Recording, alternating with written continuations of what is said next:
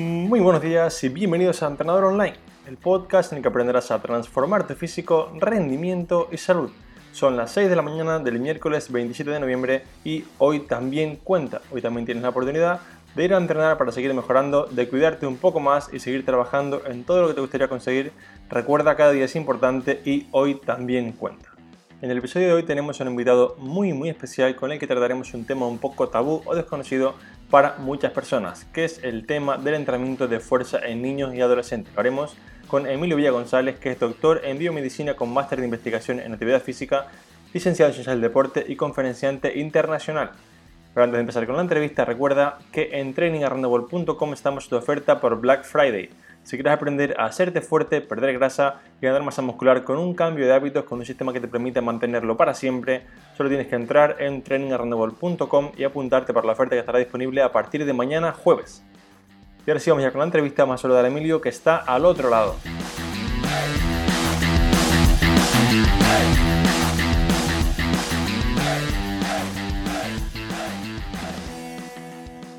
Muy buenos días, Emilio. Muchas gracias por estar aquí en mi podcast. ¿Qué tal estás? Muy buenos días, Alberto. Muchísimas gracias por la invitación. Encantado de estar contigo aquí hoy. Perfecto. Bueno, Emilio, como, como comentaba anteriormente en el, en el, podcast, ¿vale? te he traído aquí porque creo que el entrenamiento de fuerza en niños es algo que, digamos, es como un, digamos, una situación muy tabú, sobre todo en, niveles de, España, de Europa incluso, y tú eres el mayor experto que conozco en este, en este tema. Entonces, como experto de entrenamiento de fuerza en niños, ¿vale? quiero que nos expliques desde tu punto de vista cuáles crees que son los mayores, digamos, miedos o mitos que tiene la sociedad respecto a este tipo de entrenamiento. Bueno, la verdad que es una pregunta complicada, pero a, la vez eh, yo creo que fácil de explicar porque están muy claros los miedos que, se han generado a lo largo de las últimas décadas eh, en torno al entrenamiento de fuerza en niños. En primer lugar, yo creo que ahí se pueden marcar dos puntos. El primero de, ellos es que si un niño entrena, se queda pequeño. Yo creo que ese es uno de los grandes mitos que tenemos en mente y, bueno, puedo intentar explicar el, el por qué. Y en segundo lugar, eh, el tema de que las pesas o el entrenamiento de fuerza en niños puede llegar a ser lesivo. Ese sería, sería otro, ¿vale? Ese miedo. Em, en relación al primero, a que al nivel estatural, a la talla del niño, creo que el error ha sido que hemos intentado comparar o asociar niños normales, saludables, niños que no tienen un nivel de entrenamiento muy alto, que entrenan a lo mejor una hora al día o que hacen algún tipo de deporte, lo hemos intentado comparar o asociar con atletas de élite. Como por ejemplo, te pongo el ejemplo para que se vea muy claro. Eh, los gimnastas chinos pues tienen una talla muy pequeña, son muy bajitos y esto no es realmente eh, por el tipo de entrenamiento o por el entrenamiento de fuerza. Realmente es por un volumen muy alto eh, de entrenamiento. esto conlleva evidentemente a un porcentaje de grasa muy bajo de estos atletas y todo ello va asociado también a una ingesta también que es muy baja. ¿Y qué es lo que se produce cuando se, todas esas variables se conjugan? Pues evidentemente se puede producir un retardo en el crecimiento, pero esto solo pasa en un alto volumen de entrenamiento, en atletas que entrenan muchísimo, un nivel muy alto todos los días y no va a pasar en un niño que entrene un día o que realice algún tipo de deporte en el que incluya algún entrenamiento de fuerza. ¿vale? Eso sería, eh, desde mi punto de vista, en mi opinión, desde uno, ese primer punto de si entrenas te quedas pequeño. Y en ese segundo punto que te comentaba del tema de que las pesas pueden llegar a ser lesivas, pues bueno, esto es algo, una información que viene ya de, unos registros de lesiones eh, que aparecieron o que se reportaron en el sistema de salud de Estados, Unidos, que desaconsejaron realizar entrenamiento de fuerza, porque decían que existía una tasa de, de lesión muy alta. En realidad, cuando se profundizó un poco más en, esa, en esos reportes años posteriores, pues se vio que realmente no era, no era en sí el entrenamiento de fuerza lo que producía la lesión, sino otras variables, como por ejemplo, no existía supervisión de los niños por profesionales de ciencia del deporte, las técnicas no eran adecuadas, mm, también otras variables que se encontraron es que los ejercicios en sí no estaban bien prescritos. En definitiva, pues eh, digamos que lo que era simplemente que el entrenamiento de fuerza en niños no estaba bien prescrito, pero no eh, digamos, en sí el entrenamiento era riesgoso para ellos. Perfecto, vale, sí, sí, queda muy claro. Entonces, ahora Emilio que hemos visto que, digamos, no es tan malo como, como lo pintamos, ¿vale? Suponte que de repente, pues ahora alguien escucha este podcast y quiere que su hijo haga entrenamiento de fuerza, pero no sabe cuáles son los beneficios que podría reportarle este entrenamiento y desde qué edad podría su niño, pues, empezar a hacerlo. Entonces, si podrías decirnos cuáles son los beneficios que, digamos, le reporta a un niño al hacer entrenamiento de fuerza, también desde qué edad podría empezar a practicar. Bueno, genial. Eh, lo primero, decirle a ese padre o esa madre que tiene pensado llevar a su hijo a, un gimnasio o a un centro deportivo, que no tenga miedo, que esto no es ni más ni menos que cualquier deporte de contacto al que pueda asistir el niño, al que pueda atender. Eh, de hecho, la tasa de lesión ya se ha reportado en diferentes estudios que es mayor, por ejemplo, en, un juego colectivo como puede ser el fútbol o el baloncesto comparado con entrenamiento específico de fuerza. Por lo tanto, que no tenga miedo en ese sentido. Luego, en cuanto a los beneficios que me comenta, son diversos y, son muy amplios. Eh, desde mi punto de vista, podríamos dividirlo en físicos, eh, mentales y luego otra rama que también existen bastantes estudios, que son los psicosociales. Y más o menos te lo explico rápidamente. Eh, en cuanto a los físicos, pues yo creo que son los que más claros tenemos. Va a prevenir el entrenamiento de fuerza contra lesiones futuras, sobre todo en esa etapa de crecimiento, de maduración, como puede ser la adolescencia. Eh, también va a mejorar algunas variables de la condición física asociada a la salud, pues como ya bien conoces, velocidad, fuerza, resistencia, equilibrio, todas esas variables se van a ver incrementadas por este entrenamiento de fuerza, siempre y cuando esté bien prescrito, eso es importante detallarlo. ¿Y qué hace que mejore la condición física? Pues evidentemente que te alejes del estado de enfermedad, de morbilidad. Va a mejorar esa condición física, vas a estar más saludable. Por último, otras variables que se estudian mucho Dentro del componente físico, que también conoces bien, son la competencia motora. ¿Qué incluye la competencia motora? Pues el niño es más hábil para desarrollar determinadas destrezas, habilidades, la motricidad gruesa, fina. Todas esas variables se van a incrementar también si entreno fuerza eh, en esta etapa temprana de manera adecuada. En cuanto a las mentales, eh, aquí también hay que saber dividir muy bien porque puede llevar a confusión se están estudiando mucho a, nivel cognitivo. Por ejemplo, por ponerte algún ejemplo, aumenta el nivel atencional cuando realiza un entrenamiento eh, de fuerza. Hay algo ya por ahí, algunas investigaciones que, están mostrando esos, hallazgos. Eh, a nivel mental, ya te digo, sobre todo es cómo cambia el cerebro a nivel estructural después de un programa de ejercicio. Y aquí, pues, estos son investigaciones muy novedosas y están incluyendo entrenamiento de fuerza, aeróbico, diferentes intensidades Todavía digamos que estamos algo verdes en ese sentido, pero en los próximos años van a salir cositas muy chulas. Eh, y como te comentaba, aparte, las últimas investigaciones, que son la verdad bastante punteras, estudian variables a nivel psicosocial. Psicosocial como puede ser, que incluye variables em, de, por ejemplo, mejora la autocompetencia del niño, mejora la confianza. Un niño, por ejemplo, con sobrepeso u obesidad que entrene fuerza va a mejorar eh, su autoestima, su autocompetencia, se va a ver más capaz para realizar diferentes actividades. Y esto en general va a mejorar eh, el niño a nivel mental, ¿no? a nivel de, como decía, psicosocial. Em, ¿Alguna más? Pues, por ejemplo, a nivel de bullying también hay algo, aunque pocos estudios. El acoso escolar, cuando un niño entrena fuerza, también la parte aeróbica se ha estudiado ya, va a tener menos acoso escolar incluso en el colegio, en el centro escolar. Fíjate qué interesante ese dato, ¿no? Eh, pues, como te digo, un gran amalgama de, variables que se van a mejorar con, este trabajo de fuerza en niños, en, general con entrenamiento. Luego me preguntabas, eh, Alberto, eh, refrescame, me preguntabas acerca de la edad. La edad, sí, por favor. Sí. Vale, con respecto a la edad, em, te podría comentar, evidentemente, como ya conocemos, cuanto antes se mueva el niño y cuanto antes realice ejercicio de actividad física, mejor. Y ahí los papis pues tenemos que ser conscientes de que ya desde etapa muy temprana, un añito, dos, tres añitos, el niño ya, según la Organización Mundial de la Salud, se debe de mover alrededor de tres horas al día dentro de la casa. Fíjate qué, qué dato, ¿no? Entonces, desde muy pequeñitos ya se tienen que mover, realizar actividad física, ejercicio físico y deporte un poquito ya más tarde, podemos apuntarlo ya a diferentes a partir de los tres años sería una buena edad para empezar en diferentes prácticas, siempre teniendo en cuenta eh, ese multideporte. Con respecto al entrenamiento de, fuerza específico, ahí me puedo basar en, diferentes estudios científicos, sobre todo de una de las de los grandes referentes en entrenamiento de fuerza en niños o eminencias, que es Feigenbaum, que, lo conocéis seguro eh, todos los que estáis escuchándolo. Él dice o recomienda que el entrenamiento de fuerza en niños se debe de comenzar alrededor de los 6, 7 años. Y bueno, cuando empieza a leer un poco sobre este tema, pues bueno, te surge la duda de si es por tema de osificación, de, de huesos, si es por tema de cartílago de crecimiento, pero en realidad no es nada de esto. Simplemente es un tema de percepción de seguridad. Con 6-7 años el niño es capaz de atender a una información y ejecutar dicha información con relativa seguridad. Por ejemplo, coge esta mancuerna, eh, llévala allí o súbela por encima de la cabeza y bájala. Con 6-7 años sería una edad adecuada. Evidentemente, mm, primero vamos a trabajar con propio peso corporal, como, como bien sabes, luego vamos a trabajar con algunas cargas externas que no tengan ningún tipo de riesgo, como pueden ser gomas, como digo, con compañeros, con parejas, y posteriormente pues ya iríamos incluyendo esas cargas externas.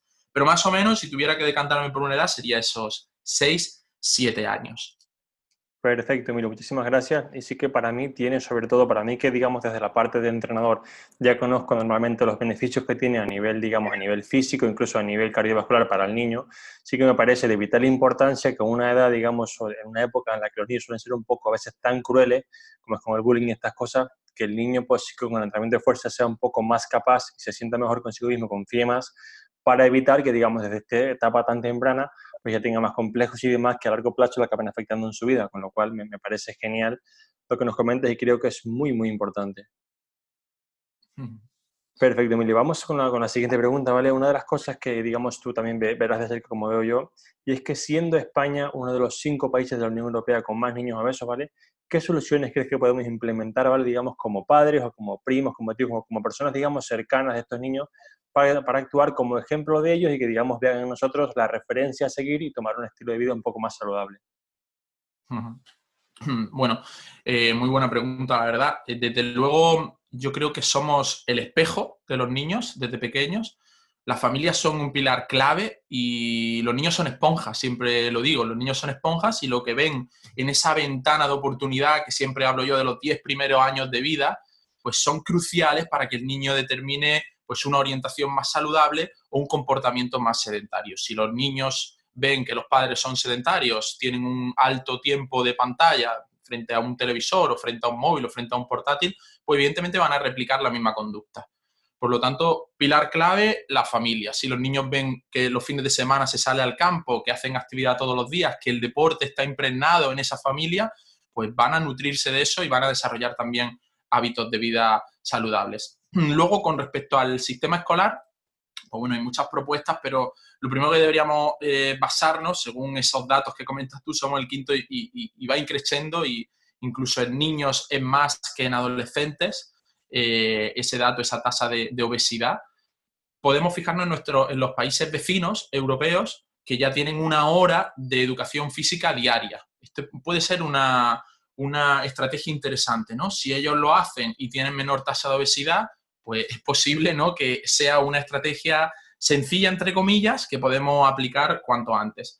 Pero ahí un estudio que hicimos aquí en, bueno, en Granada, en la Universidad de Granada, que se llama Estudio Previene, pues obtuvimos unos datos muy interesantes que me gustaría comentarte, ya que preguntas esto.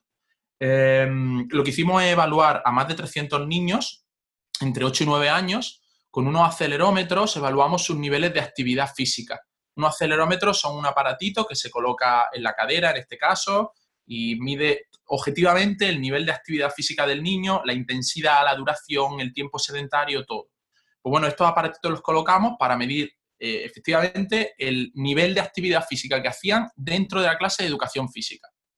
Y fíjate los datos que, que obtuvimos, qué interesantes obtuvimos principalmente que en un tiempo de compromiso motor, digamos, de aproximadamente 50 minutos, que suele ser esa clase de educación física, un tiempo motor de unos 30 minutos, 30, 35, porque hay explicaciones y demás, eh, mientras que bajan los chicos al patio, pues el tiempo total de actividad física intensa, moderada, vigorosa, fue 12 minutos, 12, 13 minutos. Fíjate qué poquito eh, tiempo realmente hacen en educación física. Y con esto que, te quiero comentar o, o qué quiero reflexionar porque estamos eh, poniendo muchísimo esfuerzo en que se incremente esa hora de educación física, una hora diaria, una hora y media, y lo estamos consiguiendo. Pero tenemos que ser, por otro lado, consecuentes que el tiempo de actividad física intensa, que es realmente lo que buscamos, porque la Organización Mundial de la Salud recomienda 60 minutos de actividad física moderada vigorosa al día, pues dentro de la clase de educación física, pues es muy limitado, son 10 minutillos. Por lo tanto, la estrategia, desde mi punto de vista, eh, bajo mi humilde opinión, es eh, incrementar esa actividad o ese ejercicio físico fuera del entorno escolar, no solo dentro. Por ejemplo, en las actividades extraescolares. Y, por ejemplo, una de las orientaciones, eh, por lo que creo que estoy yo hoy aquí, es ese fomento del fitness infantil que pasa por abrir centros específicos para entrenamiento en niños. Y esto es en horario no escolar. No sé si, te he respondido a la pregunta, si me he explicado, pero sí, sí, sí, más o menos están dos vertientes. Quería bueno, mostrarte esos datos que creo que son bastante interesantes, ¿no? Y, que dejan bastante clara la realidad, ¿no? No es tanto como creemos, la actividad física no es tan intensa dentro de la clase de educación física por norma general. Esto solo son datos de un estudio que se hizo en Granada y bueno, hay que ver el global de todo. Sí, sí, la verdad que es, algo muy, muy revelador. Y por completar un poco tu, tu, propuesta, que la verdad que es genial, yo no soy ni de lejos tan experto como tú en esto, sí que por lo que me doy cuenta, sobre todo ahora pues viajando y demás, ¿no? Esto, cuando estuve en Japón un mes, Japón, como sabrás, es el país avanzado con la menor tasa de obesidad del mundo, y una de las cosas que veías era que en el colegio desde muy pequeños se les inculcaba mucho la nutrición, además de, de la parte de actividad física, los, digamos, los profesores ya eran propiamente nutricionistas. Y yo, por ejemplo, justamente unos días que hicimos turismo, nos encontramos con muchos colegios que nos hacían entrevistas a, mí y a mi pareja, como parece, bueno, sois de fuera, queremos un poco, pues, hacer un par de preguntas, ¿no? Y al acabar las entrevistas yo les preguntaba a ellos cuál era su comida favorita y ninguno me dijo una hamburguesa, una pizza, todos me decían, pues el mío es sushi, el mío es una sopa, porque en su entorno y en el colegio lo normal no es comer la hamburguesa o la pizza o digamos el bollito, de hecho aquí están completamente prohibidos en los colegios las máquinas expendedoras de cualquier tipo de, de alimento, pero era muy curioso cómo se correlaciona completamente que son un país con la tasa de obesidad más baja del mundo en cuanto a los avanzados y además se ve que los niños cuando les preguntas libremente, ninguno decía pizza, ninguno decía hamburguesa, todos decían alimentos, digamos, como más típicos de la cultura, y es porque desde pequeñitos pues, se les inculca que la comida es un pilar muy importante en su salud a largo plazo. Indudablemente. Sí, sí. Perfecto, Emilio. Pues tú has comentado muy bien lo del, digamos, el trabajo de, de entrenamiento en niños, ¿vale? Háblanos de tu método, del método First Gym, ¿vale? Digamos, cuéntanos en qué consiste y sobre todo hacia quién va dirigido para que pues, si algún padre está escuchando y quiere, quiere saber cómo hacerlo y cómo entrenar a su hijo, pues que pueda hacerlo de una manera eficaz y sobre todo de la mano de un profesional. Sí, bueno, te comento ahora, me viene un poco a la mente ahora mm, con respecto a la pregunta que me hacías antes. Si me preguntabas por determinadas estrategias que estemos llevando a cabo, mm, te puedo comentar alguna por si la gente le, le interesa qué es lo que se está haciendo ahora mismo y posteriormente, si quieres, te comento, te comento este tema. Mira, por ejemplo, eh, algunas estrategias que estamos llevando a cabo que están funcionando relativamente y que creo que pueden ser interesantes, por si hay aquí también algún profe de educación física, algún maestro que quiera implementarlo y que está mejorando todas esas variables que decíamos, por ejemplo, son incrementar, como decía, la intensidad de las clases de, educación física, ese es uno de los puntos, eh, los recreos que sean activos, ¿vale? Recreos activos a través de juegos, a través de propio entrenamiento, activos, no que vayan los niños con la tablet o con el móvil a un esquina y que se pongan a, realizar hábitos sedentarios. Luego también se están haciendo los active breaks, que son los, eh, descansos activos durante las clases.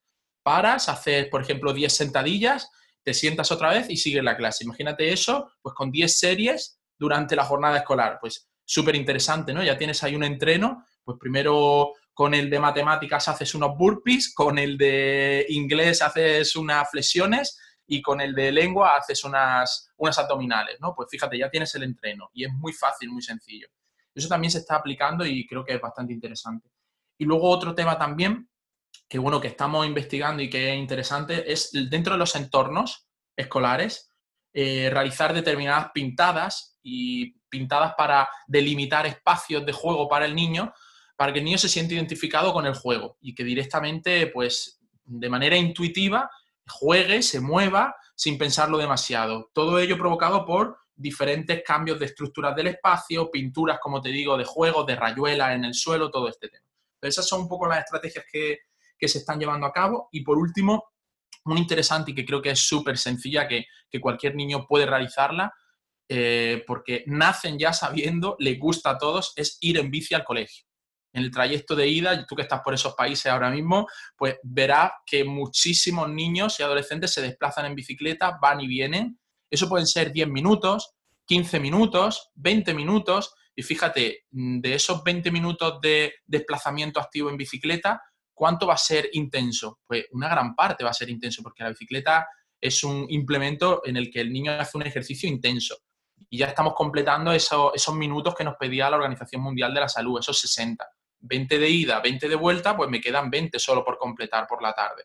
Ya lo tenemos. Sin embargo, aquí en España el, desplazamiento en bici, esto es una de las líneas de, investigación que llevamos y que elaboré mi tesis doctoral en Granada, pues el desplazamiento en bici es 0,5%.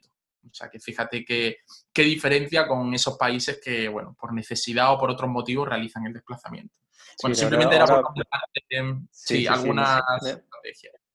Me parece, la verdad, que fantástico y ahora que lo, que lo dices, Emilio, justamente recuerdo cuando estaba en Japón que sí que no llegué a verlo realmente con publicaciones científicas, pero miraba un poco guías y cosas así y llegué a leer en algún lugar que digamos que hay colegios que prohíben a los padres llevar a los niños en, en coche directamente, por una parte por aumentar la contaminación y por otra parte porque están, digamos, promoviendo el sedentarismo. Entonces, los propios colegios, eh, pues es verdad que Japón en esto tiene, tiene unas leyes muy, muy curiosas en cuanto al tema de transporte público. Una de las cosas, por ejemplo, es que hace, sobre todo en Tokio, no te permiten tener un coche si no tienes un garaje, ¿vale? Y esto hace que, digamos, pues mm, para no te aparcar en la calle, mucha gente coja más el metro y sin quererlo te muevas más en tu día a día porque por lo menos de tu casa a la parada del metro y de donde te deja el metro otra vez a tu casa o al trabajo, haces mucho más movimiento que no si cogieras un coche y aparcases en tu garaje o en la puerta del trabajo.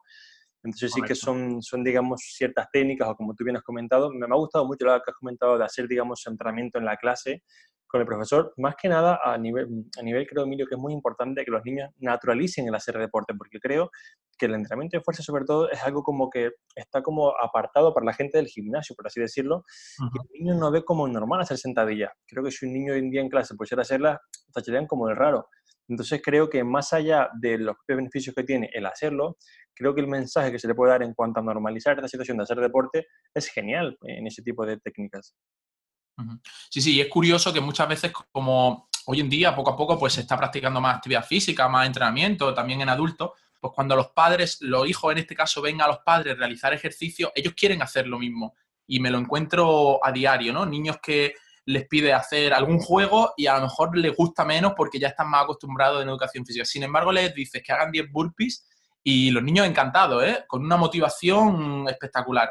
Y eso es porque ven a los padres y quieren replicar ese modelo. Entonces, bueno, tenemos, como bien dices, que perder ese miedo porque los niños son activos, les gustan los retos, les gustan las metas y tenemos que perder el miedo y, por supuesto, que entrenen desde ya.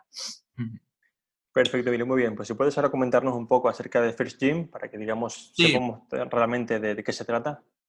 Vale, bueno, te comento, este eh, First Gym, eh, como bien dice el nombre, es el primer gimnasio, eh, sería en español, y ese primer gimnasio es, bueno, un proyecto que venimos desarrollando nuestro equipo desde 2017 y principalmente de lo que desarrolla o que se ha generado a través de este First Gym es el primer método de fitness infantil saludable, ¿vale? Cuando hablo de fitness infantil saludable, pues bueno, eh, simplemente mm, dejar patente o poner de manifiesto que hasta la fecha pues se habían hecho muchas aproximaciones de entrenamiento en niños, lo que se venía haciendo es simplemente pues replicar entrenamiento de adultos en niños, adaptando un poco algún material o adaptando un poco la intensidad de la sesión, pero en realidad nos damos cuenta a través de los estudios que los niños y los adolescentes necesitan un entrenamiento específico, adaptado a sus características, ¿vale? Entonces, en ese sentido, lo que hemos hecho es, a través de este método First Gym, eh, realizar un protocolo de entrenamiento específico para niños atendiendo a diferentes características. Por ejemplo, por ponerte algunas eh, aquí, por mostrar algunas, pues por ejemplo, la edad cronológica, edad biológica, pues no es lo mismo, ¿no? Hay que tenerlo en cuenta. El nivel de experiencia de un niño. ¿Es lo mismo un niño que lleve dos años practicando deporte que un niño que sea novato totalmente?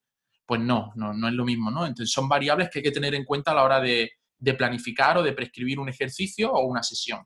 Por otro lado, también las características de los propios niños. Metemos a todos en el mismo saco. Y esto está genial porque a nivel de inclusión es muy potente. Pero por otro lado, también tenemos que atender a las características de cada uno de ellos. Por ejemplo, nuevamente, por ponerte un ejemplo, ¿es lo mismo un niño que tiene sobrepeso u obesidad que un niño que está saludable? Pues obviamente no. Y si en adultos diferenciamos los entrenamientos en nuestro entrenamiento personal, si tuviéramos un entrenamiento personal con estos dos eh, tipos de niños, pues tendríamos también que diferenciar el entrenamiento. Y hasta ahora no se ha hecho. Lo único que se ha hecho es aplicar mismo método para todos, incluyendo algo de juegos, pero sin realmente basarte en evidencia científica, que creo que, bueno, que es la diferencia de cualquier profesional de ciencias del ejercicio, ciencias del deporte. Entonces, como te comentaba, niños con sobrepeso, obesidad, un niño con dolor de espalda, un niño que busque rendimiento, ¿es lo mismo niños que niñas? Pues obviamente no. La, la, etapa o el nivel de crecimiento de un niño es diferente al de la niña, la pubertad de una niña llega en diferente época que es la del niño y por tanto pues tenemos que atender a todas esas características que hasta ahora pues desde mi punto de vista no se había hecho. En definitiva es pensar en los niños como si estuviéramos, digamos, pasamos por un túnel y estamos dentro de ellos, pues así tenemos que generar el entrenamiento. Pasa lo mismo en adultos. Cuando viene una persona con dolor de espalda, a que si tú has tenido dolor de espalda la entiendes mucho mejor. Pues pasa un, poco, pasa un poco lo mismo con los niños. Hay que meterse en su cuerpo y decir qué es lo que ellos quieren. Pues simplemente lo que ellos quieren es jugar, divertirse, mm, generar retos y metas y que el material y el ejercicio que estén haciendo sea novedoso. Sea entrenamiento, sea, llámese psicomotricidad, llámese CrossFit, llámese como se tenga que llamar, ellos lo que quieren son esas variables, jugar, divertirse, generar retos o metas y por último que sea novedoso lo que estén haciendo, ¿no?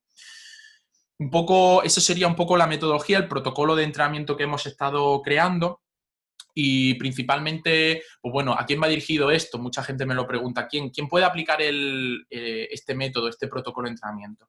Hemos hecho un método bastante amplio eh, que lo puede ser desarrollado por diferentes profesionales del ejercicio físico, pues por ejemplo monitores de fitness, monitores de, de gimnasio, instructores que pueden desarrollarlo tanto en entrenamiento personal como en clases colectivas. Por otro lado, en el sector educativo, profes de educación física, maestros de educación física, incluso algunos maestros de primaria están entrando a algunos de nuestros cursos y nos están preguntando, están muy interesados eh, en realizarlo, en desarrollarlo. Y por último, estaría genial si esto se extendiera eh, a padres y madres.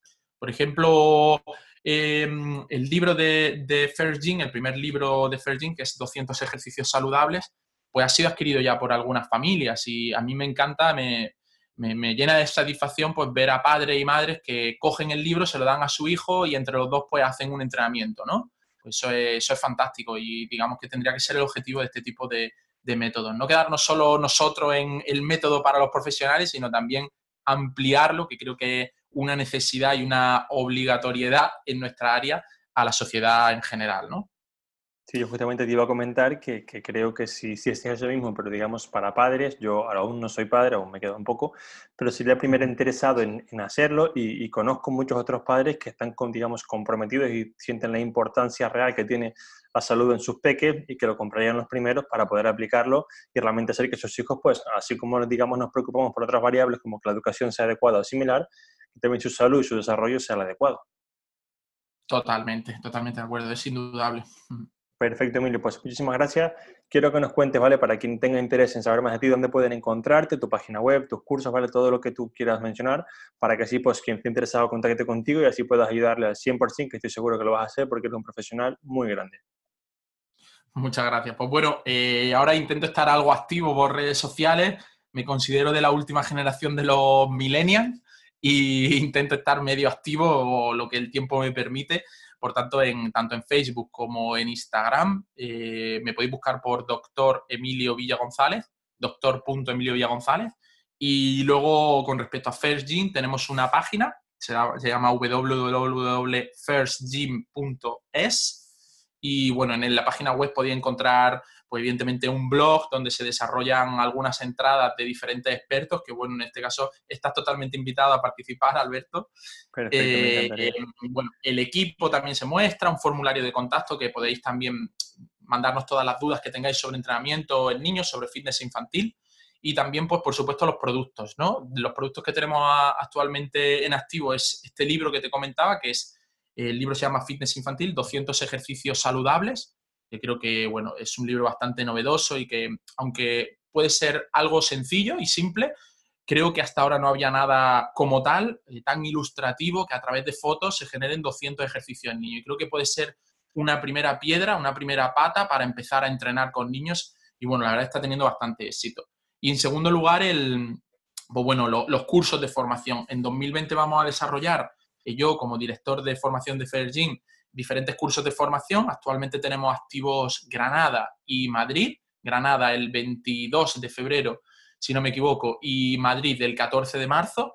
Y por supuesto también, si, te pillo por España, pues estás totalmente invitado a, pasar por allí un, día. Son cursos de formación presenciales de 8 horas y luego añadimos también un material online de, muchísimo valor, totalmente gratuito por acceder a esa, a esa formación presencial.